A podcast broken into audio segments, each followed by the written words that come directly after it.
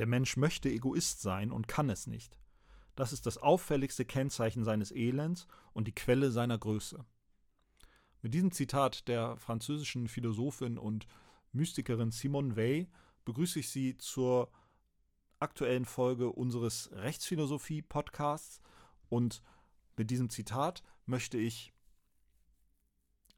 einleiten die Befassung mit der Philosophie Platons und dort vor allen Dingen mit seinem Werk Politeia, was auf Deutsch übersetzt meistens der Staat oder die Republik genannt wird.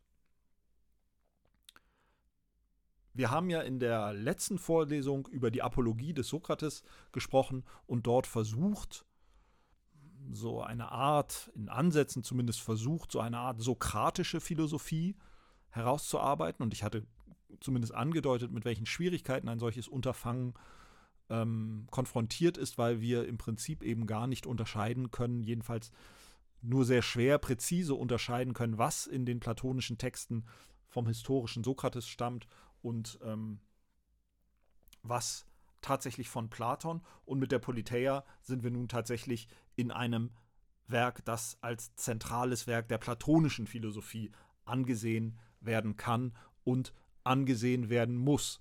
Bevor wir dazu kommen und bevor ich Ihnen auch sage, inwiefern das mit dem Zitat von Simone Weil, was ich eingangs gebracht hatte, im Zusammenhang steht, noch ein paar Worte zu Sokrates im Nachgang zu unserer letzten Vorlesung, zu unserem letzten Podcast. Sokrates selbst, wenn wir jetzt beginnen im weitesten Sinne über politische Philosophie im Zusammenhang mit der Politeia zu reden, sprechen gleich noch genauer darüber, inwiefern das ein Werk ist, das der politischen Philosophie zuzuordnen ist. Wenn wir also über politische Philosophie und über politische Philosophie bei Platon reden, dann können wir noch einmal kurz zurückgehen in die Apologie des Sokrates und dort feststellen, dass Sokrates selbst laut seiner Aussage in der Apologie durch eine innere Stimme, durch eine daimonische Stimme davon abgehalten wird, selbst Politik zu machen. Es ist bekannt, dass er sich in gewissen Weisen äh, politisch betätigt hat und davon berichtet er auch zum Teil in der Apologie, zieht sich aber dann aus diesem, wenn Sie so wollen, professionellen politischen Geschehen zurück.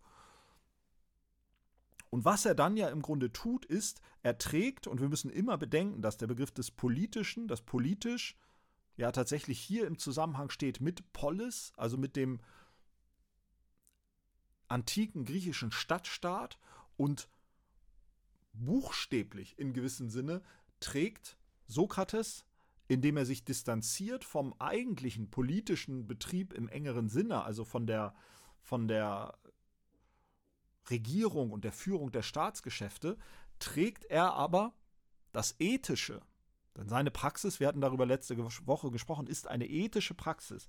Er trägt das Ethische, er trägt eine ethische Philosophie in die Polis. Also er konfrontiert den politischen Raum, den öffentlichen Raum, in dem über die Angelegenheiten des Gemeinwesens gesprochen wird, diesen Raum konfrontiert er mit der Ethik und mit der Moral. Und er tut dies nicht innerhalb des Regierungsbetriebes, und innerhalb der institutionellen Regierungsform, sondern er tut dies mitten in der Polis, in der Gemeinschaft. Sie erinnern sich, Sokrates geht äh, durch die Stadt und geht zu den verschiedenen Leuten und ähm, setzt sich mit ihnen über philosophische und ethische Fragen auseinander. Und das ist die Art und Weise, in der Sokrates die Polis, die Gemeinschaft und auch das Politische konfrontiert mit dem Ethischen. Und seine Praxis in der Polis ist die ethische Praxis. Und dieser Zusammenhang oder der Zusammenhang von Ethik und Politik ist eine der ganz, ganz zentralen Fragen in der Politeia, wobei wir auch hier wieder, wir erleben Sokrates hier als Protagonisten, äh, dieses Dialogs im Gespräch mit verschiedensten anderen ähm, Charakteren. Aber wir müssen sozusagen, bevor wir da uns näher mit beschäftigen, ein bisschen das Ganze einordnen. Die Politeia ist eine Art von Utopie. Platon schreibt in der Politeia kein, wenn Sie so wollen, kein Lehrbuch des Staatsorganisationsrechts.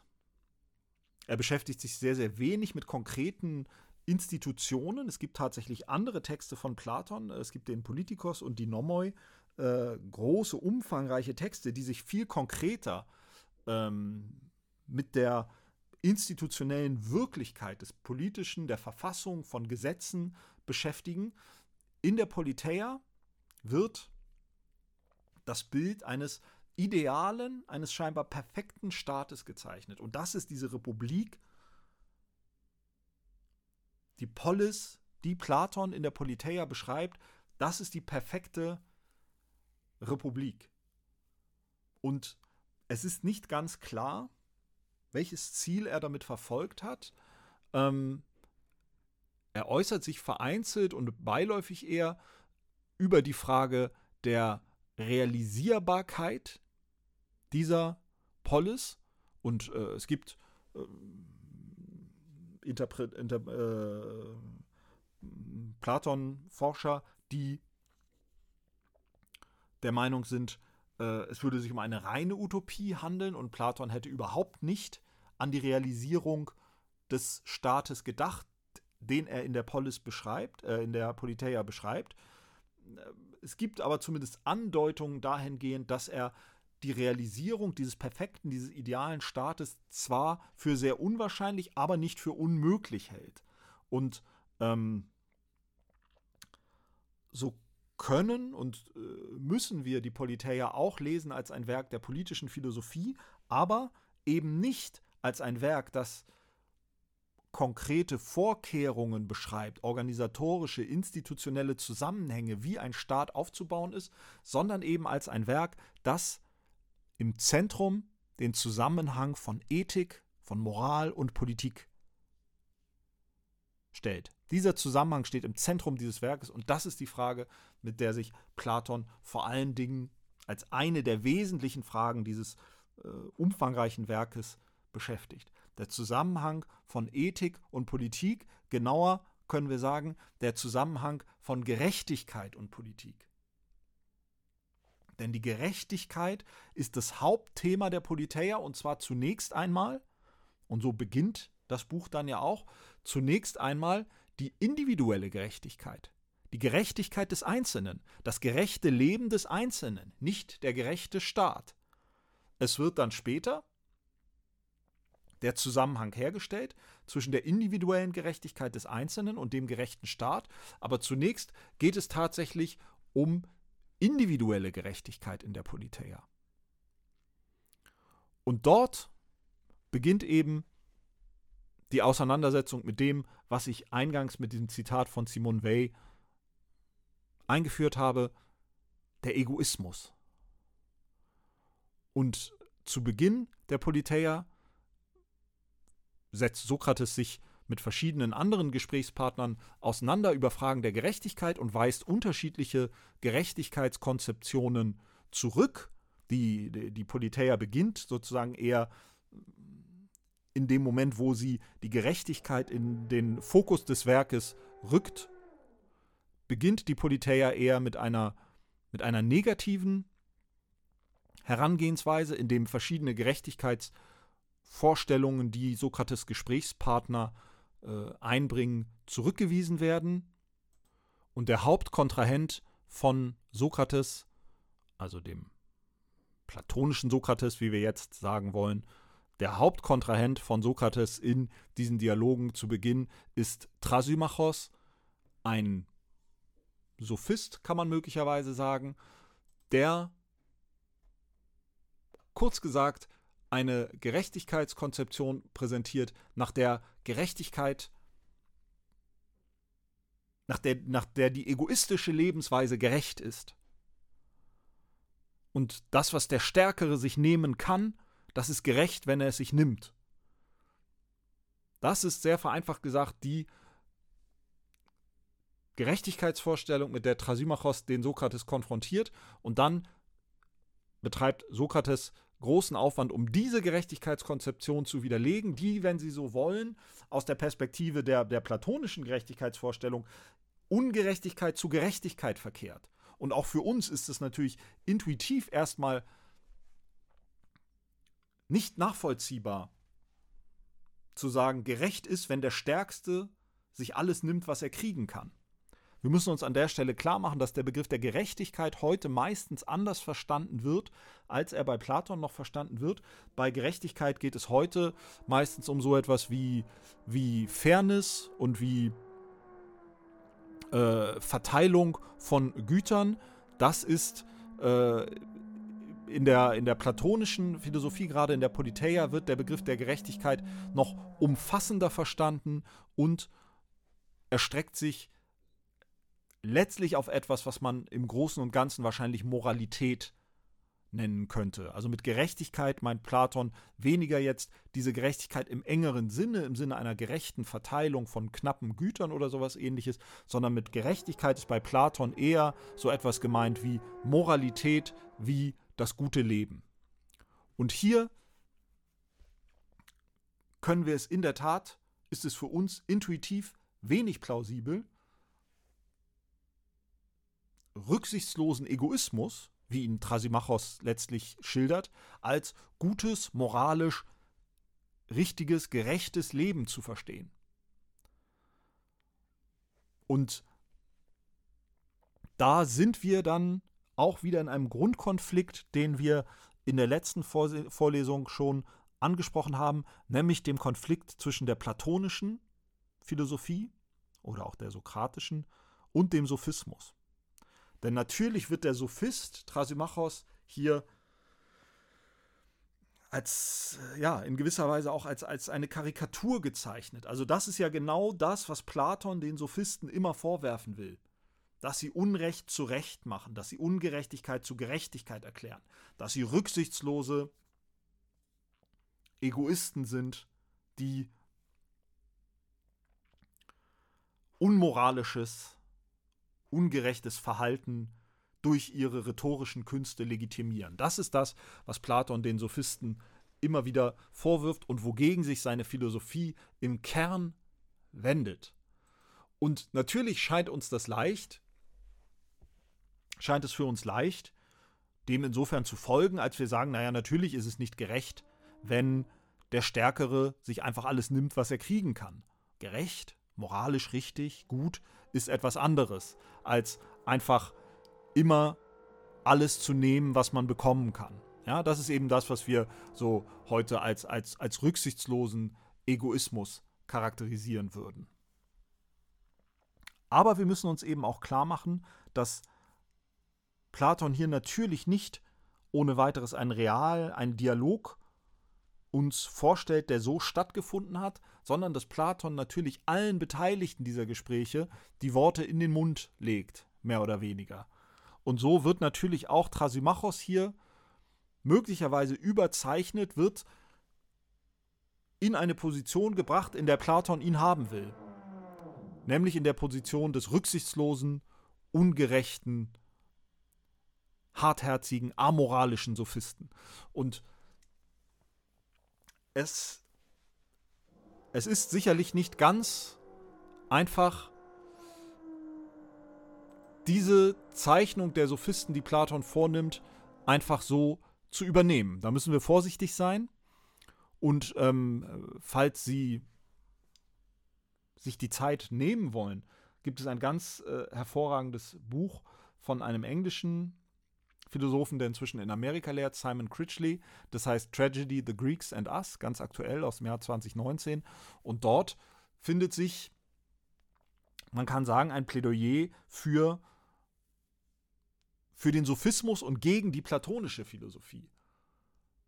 Ich werde das jetzt nicht im Einzelnen alles ausführen, wie Critchley das begründet, aber wir müssen uns schon klar machen, dass die, der Sophismus auch in gewisser Weise verbunden war mit Demokratisierungsentwicklungen, mit der Öffnung des Politischen für breitere Bevölkerungsschichten. Die griechische Demokratie war niemals eine, eine universelle Demokratie, wie wir uns das heute vorstellen, sondern es waren, gab immer Bevölkerungsgruppen, Sklaven, auch Frauen, ähm, und, und, äh, und andere, die ausgeschlossen waren, sondern es war eine Bürgerdemokratie und nur ein kleiner Teil der Bevölkerung konnte wirklich in der äh, athenischen Demokratie an den demokratischen Prozessen teilnehmen. Also das war nicht die Art von Demokratie, wie wir uns das heute vorstellen.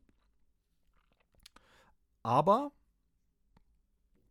dennoch gab es Demokratisierungstendenzen, gab es Konflikte zwischen, zwischen äh, Demokratie und Tyrannis, auch immer wieder den Wechsel in der Abfolge von Demokratie und Tyrannis. Und Platon, das werden wir äh, in der nächsten Woche noch ausführlich hören, war ein erklärter Gegner der Demokratie. Platon war ein erklärter Gegner der Demokratie und äh, hielt sie aus verschiedenen Gründen für, für hochproblematisch. Darüber werden wir, wie gesagt, nächste Woche noch näher sprechen. Und die Sophisten, waren in diese Demokratisierungsprozesse, also in die Entwicklung, dass größere Teile der Bevölkerung, wenn auch wie gesagt längst nicht alle, ja, aber immerhin größere Teile der Bevölkerung in das politische Geschehen, in das Regierungsgeschehen involviert wurden. In diese Prozesse waren die Sophisten durchaus eingebunden, als sie gegen Geld, zugegebenermaßen, und Sokrates rühmt sich natürlich, dass er für das, was er macht, kein Geld nimmt, weil die Sophisten gegen Geld den Menschen rhetorische Künste, Überredungskünste, Argumentationskünste beigebracht haben und ihnen so ermöglicht haben, am politischen Geschehen teilzunehmen. Also das hatte, wenn man es jetzt mal aus einer anderen Warte betrachtet, auch durchaus etwas Emanzipatorisches. Und dagegen zum Beispiel richtet sich Platon in aller Schärfe, auch weil er die Demokratie ablehnt. Wir werden darüber sprechen, warum. Aber das muss man sich klar machen. Und insofern hat er natürlich ein Interesse, die Sophisten als, als rücksichtslose und, und im Grunde korrumpierbare Argumentationskünstler zu zeichnen, die Recht in Unrecht verkehren und umgekehrt. Und so müssen wir eben vorsichtig sein, wenn äh, Trasimachos hier als ein ja doch offensichtlich unmoralischer und, und herzloser, würde man fast sagen, äh, Mensch auftritt mit seiner Gerechtigkeitskonzeption, dann müssen wir uns doch klar machen, dass das eben die Art und Weise ist, wie Platon ihn hier auch zeichnen möchte und dass Platon ihn natürlich auch als, ähm, als Sparringspartner von Sokrates hier ins Spiel bringt. Und ich habe das Zitat von Simone Weil auch deshalb genommen, weil etwas, was der platonischen Philosophie, jedenfalls der Philosophie der Politeia, teilweise fehlt, in diesem Zitat von Simone Weil vorhanden ist, nämlich eine Widersprüchlichkeit. Ja, Simone Weil sagt, der Mensch will Egoist sein, kann es aber nicht. Da sind, da deutet sich eine Zerrissenheit an eine Zerrissenheit auch, der mit Rationalität, auch mit Mitteln der Sprache, mit Moral nicht ohne weiteres Herr zu werden ist. Und diese Vorstellung, eine Vorstellung, die in der griechischen Kunst, in der antiken griechischen Kunst, in den griechischen Tragödien ganz stark verbreitet war, die immer von, von Konflikten und von nicht rational auflösbaren Konflikten handelten. Dagegen wendet sich Platon mit seiner Philosophie. Und es ist kein Zufall, dass er in der Politeia auch die Tragödie, die, die, die Tragödienschreiber, die Künstler aus dem perfekten Staat hinaus verweisen will. Denn diese, die, die platonische Philosophie und speziell die Philosophie der Politeia entwickelt eine Vorstellung der Gerechtigkeit, des Guten, die geknüpft ist an das, was man die platonische Ideenlehre nennt. Und sehr vereinfacht gesagt bedeutet diese Ideenlehre, dass die Ideen und damit unter anderem auch für uns besonders relevant die Idee des Guten in einem eigenen in einer eigenen Seinsweise existieren. Es gibt so etwas wie die Idee des Guten. Es gibt so etwas wie die Idee der Gerechtigkeit. Diese Idee ist die Idealform, die wahre Gerechtigkeit, das wahre Gute und das gibt es in einer bestimmten Seinsweise und es gibt auch bestimmte Menschen, nämlich kein Zufall, die Philosophen, nicht die Sophisten, sondern die Philosophen, so wie Platon, die können dieses wahre Gute, die Idee des Guten erkennen. Und das ist dann auch der Auftakt, wenn Sie das mit Simon Critchley so lesen wollen. Das ist dann der Auftakt für eine Philosophie bei Platon, die geprägt ist von dieser Vorstellung, von der Vorstellung, dass wir, dass das Gute, das Richtige, das Wahre, das Moralische, das Ethische, dass das für uns zugänglich ist. Und bei allen Problemen, die sozusagen danach 2000 Jahre lang und länger ähm, die Philosophie beschäftigt haben, bei der Frage, was genau jetzt dieses Gute oder was genau die Wahrheit ist, oder äh, wie, man, wie man das erkennt oder was man davon erkennen kann oder nicht, ist die Philosophie doch immer mit diesem Anspruch aufgetreten oder meistens mit diesem Anspruch aufgetreten, eine rationale, sprachlich, begrifflich verfasste Antwort zu finden auf diese Fragen. Und nicht, wie es in der griechischen Tragödie dann der Fall ist, am Ende ohne Antwort dazustehen.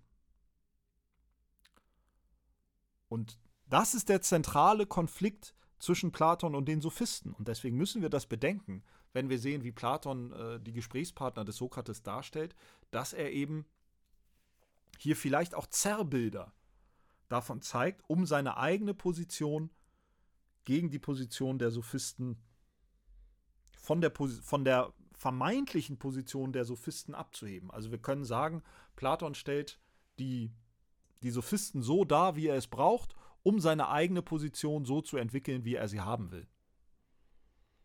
Und das muss man immer im Hinterkopf behalten, wenn wir dann lesen, was zum Beispiel Trasimachos über Gerechtigkeit sagt.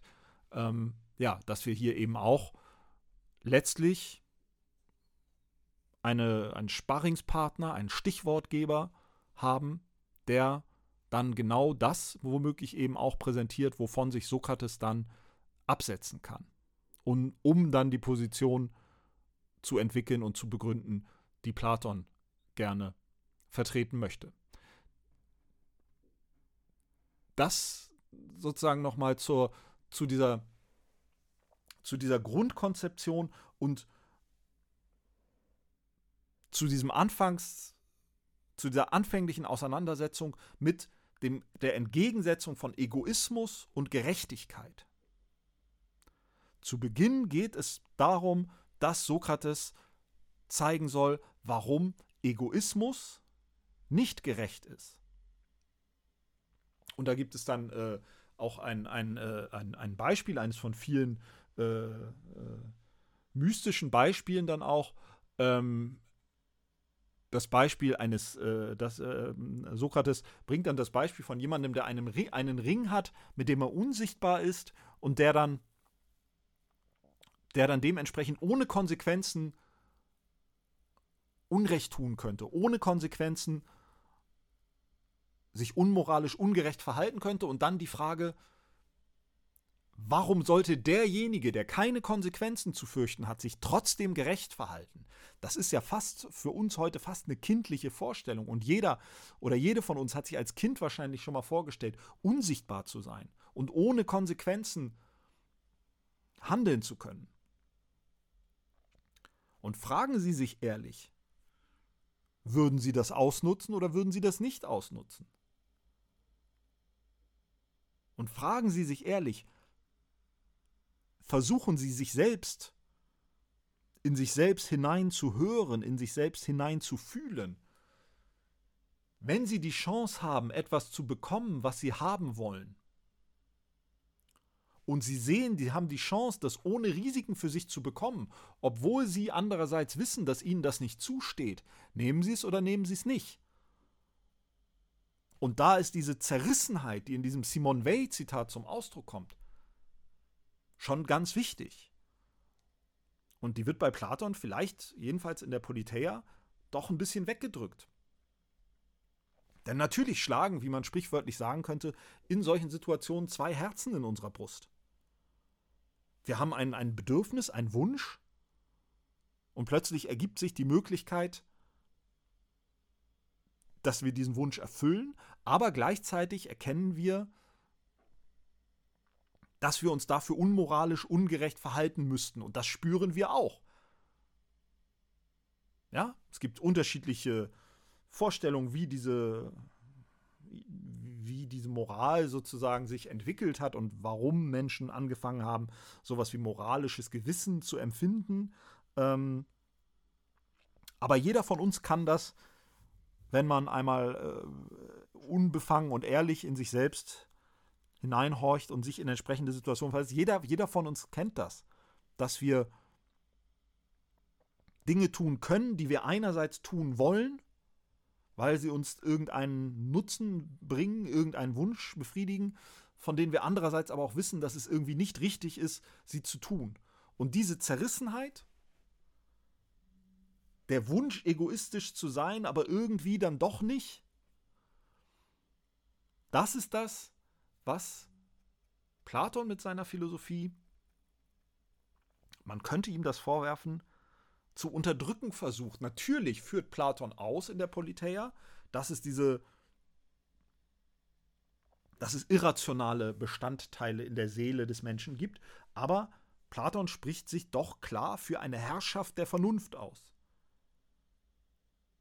Und zwar für eine, ich überspitze es jetzt mal ein bisschen, rücksichtslose und gnadenlose Herrschaft der Vernunft. Und nicht für eine nachsichtige Herrschaft der Vernunft, für eine empathische Herrschaft der Vernunft, die Einsicht zeigt in die, in die Widersprüchlichkeiten, in die Zwänge, in die Konflikte, die Menschen umtreiben. Also so wie die, die Politeia ein Buch über den perfekten Staat ist, könnte man auch sagen, Platon spricht über den perfekten Menschen und die Erfahrung zeigt doch, dass es den relativ selten gibt. Aber wenn man dann nun mal diesen Maßstab des perfekten Menschen mehr oder weniger ausdrücklich an den realen Menschen anlegt, dann führt das auch wieder zu Belastung. Und das heißt nicht, dass alle Maßstäbe gleich sind und dass wir Relativisten oder Nihilisten oder, oder sonst was werden sollen. Ja? Darum geht es nicht. Möglicherweise ist dieser Gegensatz, dass wir sozusagen das Infragestellen autoritativer Rationalitätsmaßstäbe, autoritativer moralischer Maßstäbe immer schon als Relativismus empfinden. Vielleicht ist das eine Folge davon, dass dieser platonische Gedanke der Philosophie sich so sehr in unserer Kultur und in unserer Geistesgeschichte verankert hat. Nämlich, dass es am Ende dann doch die Vernunft sein muss. Die sprachlich, begrifflich vermittelte Vernunft, die die Dinge regelt. Und wir werden immer wieder sehen, und sehen es in der Geschichte bedauerlicherweise immer wieder, dass das nicht gelingt. Und wir werden Thomas Hobbes 2000 Jahre nach Platon hören, der sich darüber beklagt, dass die Philosophie in 2000 Jahren, die Moralphilosophie, es letztlich nicht geschafft hätte, eine moralische Welt herbeizuführen. Und wenn wir heute 350 Jahre nach Thomas Hobbes gucken, sehen wir, dass das allenfalls sehr begrenzt besser geworden ist und dass Thomas Hobbes nun nicht unbedingt jemand gewesen ist, der dazu beigetragen hat, oder dass die Zeit von Thomas Hobbes nicht eine war, in der die Dinge unbedingt moralisch besser wurden in der Welt. Also dieser Konflikt zwischen dem Ideal, dem philosophischen Ideal, begrifflicher Rationalität, begrifflich, sprachlich vermittelter Moral und der Anwendung von begrifflich, sprachlich vermittelten Regeln, Maßstäben, Gerechtigkeitsvorstellungen, Moralvorstellungen auf reale weltliche Verhältnisse mit ihrer Zerrissenheit und die Unterwerfung der realen lebensweltlichen Verhältnisse, der realen geschichtlichen Verhältnisse mit ihrer Zerrissenheit und mit ihren Konflikten und Widersprüchen, die Unterwerfung unter einen einheitlichen Vernunftmaßstab, unter einen einheitlichen Gerechtigkeitsmaßstab. Das ist das, wenn ich es etwas zuspitze, was die platonische Philosophie in die Welt setzt und was die ihr folgende Philosophie in Teilen bis heute weiterhin prägt. Und das, es mag so sein, und in dem äh, erwähnten Buch von Simon Critchley finden Sie diese These, dass das der Grundkonflikt ist, den Platon mit den Sophisten ausgefochten hat und den er gewonnen hat, auch insofern, dass von den Sophisten nur noch wenige Texte überhaupt überliefert sind und dass das meiste, was wir heute über die Sophisten wissen, das ist, was Platon uns über sie wissen lassen will.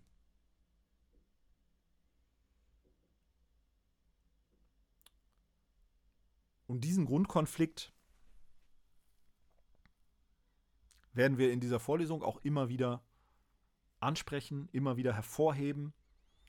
Und wir werden die Philosophie immer wieder mit diesem ihrem Anspruch auf begrifflich, sprachlich vermittelte Moral, Wahrheit, Ethik, Tugend. Mit diesem Anspruch werden wir sie immer wieder konfrontieren. Und mit dem Scheitern dieses Anspruchs in der geschichtlichen Wirklichkeit. Und dann ist die Frage, wer ist schuld? Ist die Welt einfach 2000 Jahre lang zu blöd gewesen, um die Philosophie richtig zu verstehen? Oder gibt es ein Problem in der Philosophie? Hat diese Philosophie einen blinden Fleck, wenn sie reale weltliche Verhältnisse, lebensweltliche Verhältnisse, geschichtliche Verhältnisse ausblendet, kleinredet, wegdrückt zugunsten einer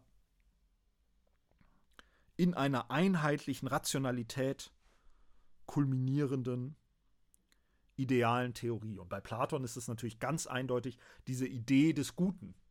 Denn wenn wir nun etwas näher kommen zu dem, was Platon positiv als Gerechtigkeit bestimmt, nachdem er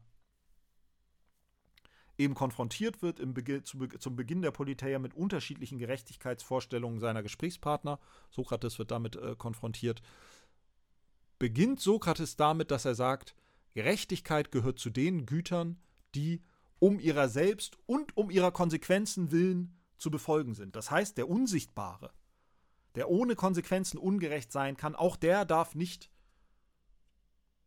ungerecht sein. Gerechtigkeit ist um ihrer selbst willen und ihrer Konsequenzen willen zu verfolgen.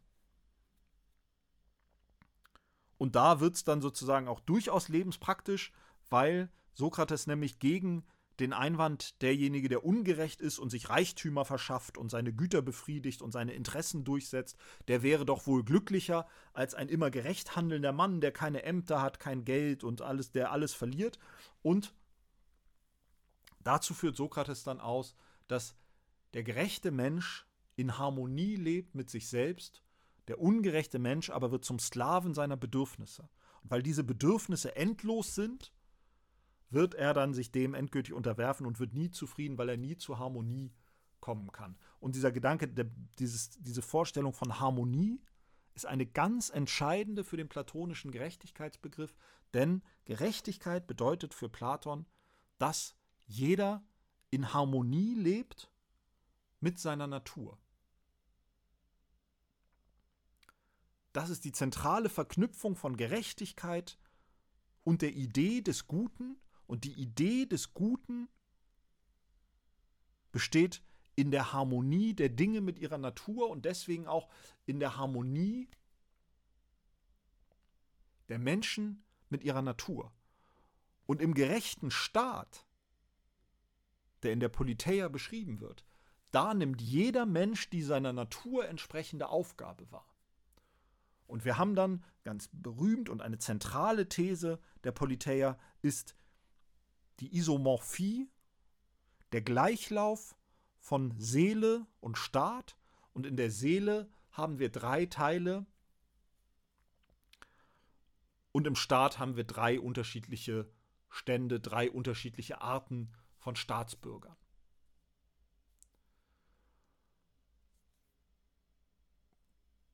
Und diese Idee der Natur das gerecht ist, wenn jeder das seiner Natur entsprechende tut. Die ist natürlich in höchstem Maße problematisch, Und Platon, beziehungsweise Sokrates, ähm, verwendet tatsächlich äh, eine erfundene Geschichte, den Metallmythos, um diese Vorstellung zu verbreiten. Und er sagt selber, es handelt sich um eine Lüge dabei. Er nennt es eine tüchtige Lüge und erzählt dann eben diese Geschichte, dass die Menschen eben mit unterschiedlichen äh, Talenten äh, eben einfach unterschiedlich geboren werden und das gut und gerecht eben nur sei, wenn jeder das tut, was seiner Natur entspricht. Und da taucht natürlich die ganz entscheidende und für dieses Werk grundstürzende Frage auf, wer entscheidet das denn, was meiner Natur entspricht? Und das ist eben etwas, was für uns heute scheinbar schwer vorstellbar ist, denn wir gehen heute davon aus, alle Menschen sind, äh, sind ihrer Natur nach gleich. Das wird ja dann Thomas Hobbes sein, der das das erste Mal zumindest in der Theorie formuliert. Kommen wir dann ja später dazu. Nicht unbedingt der allererste, aber derjenige, der erste, der das dann wirkmächtig für die europäische Philosophie formuliert, die Gleichheit aller Menschen. Und für Platon ist selbstverständlich, nein, es sind nicht alle Menschen gleich. Und es gibt eben Menschen, die sind zu, zu, zu Handwerkern oder Bauern oder Kaufleuten ihrer Natur nach berufen. Und es gibt Menschen, die sind zu, zu Wächtern, zu Soldaten im weitesten Sinne berufen. Und es gibt schließlich die Menschen, die zu Philosophen berufen sind. Und die Philosophen sind nach Platon auch die Herrscher der idealen Polis. Und das ist einfach klar, dass das ist, so ist. Und das wird durch diesen Metallmythos, wie gesagt, eine explizite Lüge, eine erfundene Geschichte, ein Märchen. Dadurch wird diese These untermauert, dass die Menschen ihrer Natur nach unterschiedlich sind. Und natürlich würden wir, würden wir ähm, heute sagen, dass Menschen, nicht, nicht alle Menschen ihrer Natur nach in dem Sinne gleich sind, dass einfach alle Menschen gleich sind und alle Menschen die gleiche Persönlichkeit haben und die gleichen Eigenschaften und die gleichen Fähigkeiten. Natürlich würden wir das nicht behaupten. Es gibt eine große Debatte in unterschiedlichsten Wissenschaften, die in diesem Zusammenhang sich mit der Frage beschäftigt, wie das Verhältnis von Natur und Kultur in diesem Zusammenhang ist. Also inwiefern sowas wie Charakter, Eigenschaften, Fähigkeiten angeboren sind und inwiefern sie kulturell, also durch das soziale Umfeld vermittelt sind. Das firmiert unter dem Stichwort Nature versus Nurture.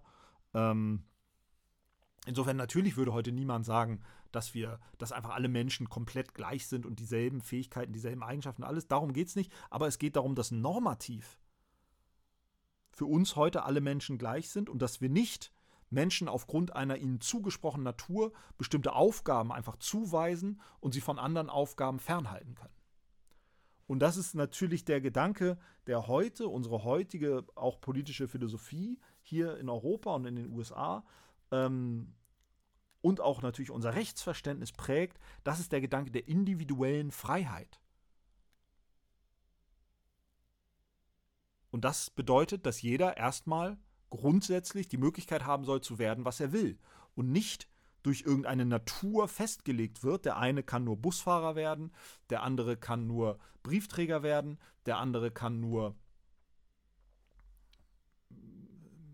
Geigenspieler werden oder Geigenbauer und der andere kann nur Metzger werden und der andere kann nur Maurer werden und der andere kann nur Professor und der andere kann nur die andere kann nur Bundeskanzlerin werden. Diese Vorstellung ist uns heute fremd. Das ist aber, vereinfacht gesagt, die platonische Vorstellung gerade von Gerechtigkeit, von einem guten und gerechten Staat. In einem guten und gerechten Staat, in einer guten und gerechten Gemeinschaft tut jeder genau das, was ihm seiner Natur nach zukommt, aber die Frage ist, wer entscheidet, was wem zukommt und was machen wir mit den Leuten, die sich weigern, dieser ihr zugewiesenen Natur entsprechend zu handeln. Und das sind Fragen, die doch durchaus dann vielleicht aktueller sind, als wir meinen. Denn natürlich gibt es heute nicht ähm, irgendeine staatliche äh, Zuweisung von, von Natur und dass irgendjemand, irgendeine äh, Autorität dann auftritt und sagt, du bist qua deiner Natur Busfahrer und du bist äh, qua deiner Natur äh, Bundeskanzlerin und du bist qua deiner Natur Anwältin und du bist qua deiner Natur Richter oder was auch immer. Das passiert heute nicht. Aber natürlich erleben wir auch heute noch, dass wir in sozialen Zusammenhängen uns bewegen, in denen wir bestimmten Anforderungen, Ansprüchen, Erwartungshaltungen ausgesetzt sind. Und das kennt wirklich jeder von uns. Und sowohl haben wir solche Erwartungen gegenüber unseren Mitmenschen, den Mitmenschen, die uns nahestehen jedenfalls, und unsere Mitmenschen haben solche Erwartungen gegen uns. Und ein ganz äh, eindeutiges Beispiel ist insofern natürlich das Elternhaus. Die Familie, das soziale Umfeld hat bestimmte Erwartungen. Und das wird zwar jetzt heute nicht mehr mit so etwas wie Natur begründet, aber dennoch können wir uns natürlich fragen und könnten wir uns natürlich fragen, etwas ketzerisch, wäre es nicht vielleicht an der einen oder anderen Stelle eine bessere Welt, wenn wir in der Lage wären, diese solche, solche Erwartungshaltungen aus unserem sozialen Umfeld anzunehmen. Wenn es in der Familie Erwartungshaltungen gibt. Man erwartet von uns, dass wir Abitur machen, studieren, vielleicht einen bestimmten Beruf ergreifen, vielleicht ähm, einen bestimmten Menschen heiraten oder nicht heiraten. Wäre das Leben manchmal einfacher, wenn wir das einfach so machen könnten? Und uns nicht im Sinne unserer individuellen Freiheit damit auseinandersetzen und das hinterfragen und sagen, nein, ich möchte das nicht, ich möchte was anderes. Ich möchte nicht Jura studieren, ich möchte nicht Medizin studieren, ich möchte was auch immer, Künstlerin werden, Künstler werden, keine Ahnung, ja? Wäre das einfacher, wenn wir das könnten? Wünschen wir uns manchmal vielleicht sogar, das zu können, können es aber nicht. Und da ist wieder diese Zerrissenheit. Und das ist sozusagen ein Gedanke, dass Sozialität, Gemeinschaft in gewissem Umfang darauf angewiesen ist, dass Menschen wechselseitigen Erwartungshaltungen äh, entsprechen.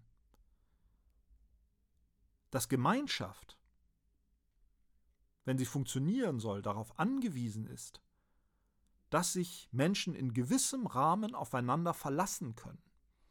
Und es gibt übrigens eine Theorie von äh, Michael Tomasello, einem Evolution, Evolutionsanthropologen, der sagt, sehr vereinfacht gesagt, Moral ist genauso in die Welt gekommen. Moral ist in die Welt gekommen, ist evolutionär entstanden, als die Menschen aufgrund von bestimmten Veränderungen ihrer Umwelt angewiesen waren auf Kooperation, vor allen Dingen in der Jagd, um ihr Überleben zu sichern, um ihre Ernährung zu sichern. Da waren Menschen, aufgrund, wie gesagt, bestimmter Klima äh, klimatischer Veränderungen in ihrer Umwelt, äh, darauf angewiesen, gemeinsam zu jagen, also Tiere zu jagen, um ihr Essen zu organisieren, zu kooperieren, weil sie Tiere jagen mussten, die sie alleine nicht fangen konnten. Und so, ich sehr, sehr vereinfacht und sehr, sehr verkürzt jetzt, und so ist quasi evolutionär hat sich die Moral dann als eine vorteilhafte Eigenschaft herausgebildet, weil so abstrakte Rollenvorstellungen entstehen, denen man sich verpflichtet fühlt. Und sonst hätte menschliche Gemeinschaft nicht weiter funktioniert, sehr vereinfacht gesagt, sonst wären die Menschen ausgestorben. Und das ist natürlich ein Gedanke, der nicht so ganz von der Hand zu weisen ist. Das wenn Gemeinschaften funktionieren sollen, wir uns nicht jeder als völlig von, allen losgelö von allem losgelöstes Individuum betrachten können, sondern wir natürlich wechselseitig aufeinander angewiesen sind und darauf angewiesen sind, bestimmte Erwartungen zu erfüllen. Und natürlich ist diese Vorstellung einer Natur und dass, dass es jeder seine Naturkraft Geburt irgendwie zu einer bestimmten Aufgabe und dann gäbe es auch noch irgendjemanden, der das, der das entscheiden könnte und am besten noch ein Philosoph, der entscheidet, wer jetzt welche Natur hat und damit die Aufgaben für ein für alle Mal festlegt und übrigens ganz äh, also rücksichtslos bei Platon, ja, weil wer seine Aufgabe nicht mehr erfüllen kann, der, der wird sterben gelassen. Ja, ähm, also das, das, das, das ist natürlich eine Vorstellung, die für uns heute völlig absurd erscheint. Und diese Vorstellung, dass Gerechtigkeit und Moralität darin besteht, dass jeder doch bitte das tut, was ihm aufgegeben ist. Sei es durch die Natur wie bei Platon, sei es durch die Gesellschaft wie dann später. Und natürlich zum Teil auch heute noch. Aber in, in, äh, in Zeiten konservativerer Moralvorstellungen, die wir hier bei uns heute inzwischen in Teilen natürlich überwunden haben, in erheblichen Teilen. Die erleben vielleicht gerade so eine kleine Renaissance in, an manchen Stellen. Da war es dann eben nicht die Natur, die die Erwartungen festgelegt hat und die festgelegt hat, welche Rolle jemand zu übernehmen hat in einer Gemeinschaft. Da war es die Moral, die Vorstellung von Sittlichkeit. Dass man früh zu heiraten hat, dass man keine außerehelichen Partnerschaften zu haben hat Sowas zum Beispiel. Ja, das waren Erwartungen, die dann festgelegt wurden durch die Gesellschaft. Und wir empfinden es und ich empfinde es und ich werde in, diesem, äh, in dieser Vorlesung bis zum Schluss dafür streiten, dass es eine große Errungenschaft ist, dass wir solche Art Erwartungen und, und äh, äh die, die Institutionen, die hinter solchen Erwartungen standen, dass wir deren Autorität in Frage gestellt haben historisch und überwunden haben in weiten Teilen. Das ist eine große Errungenschaft. Und wir sind da noch lange nicht zu Ende, denn es gibt nach wie vor Gruppen, Minderheiten, die noch nicht in der Lage sind, in unserer Gemeinschaft so zu leben, wie sie ihr Leben selbst als lebenswert empfinden.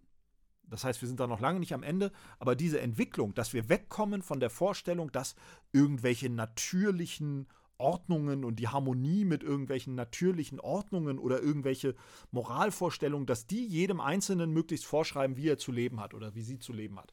Dass wir das überwunden haben, ist ein großer Fortschritt.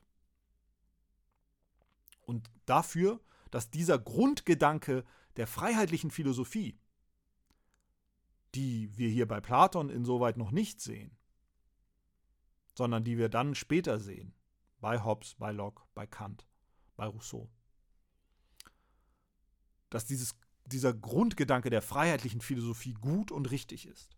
Dass nämlich jeder, ganz vereinfacht gesagt, sein Leben so leben soll können, wie er möchte.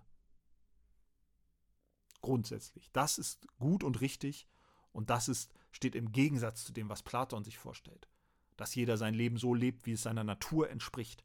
Denn immer kommt dazu, jemand muss, irgendwann muss einer sagen, was ist die Natur, und irgendwann muss einer entscheiden, was passiert mit denen, die sich dem nicht fügen wollen.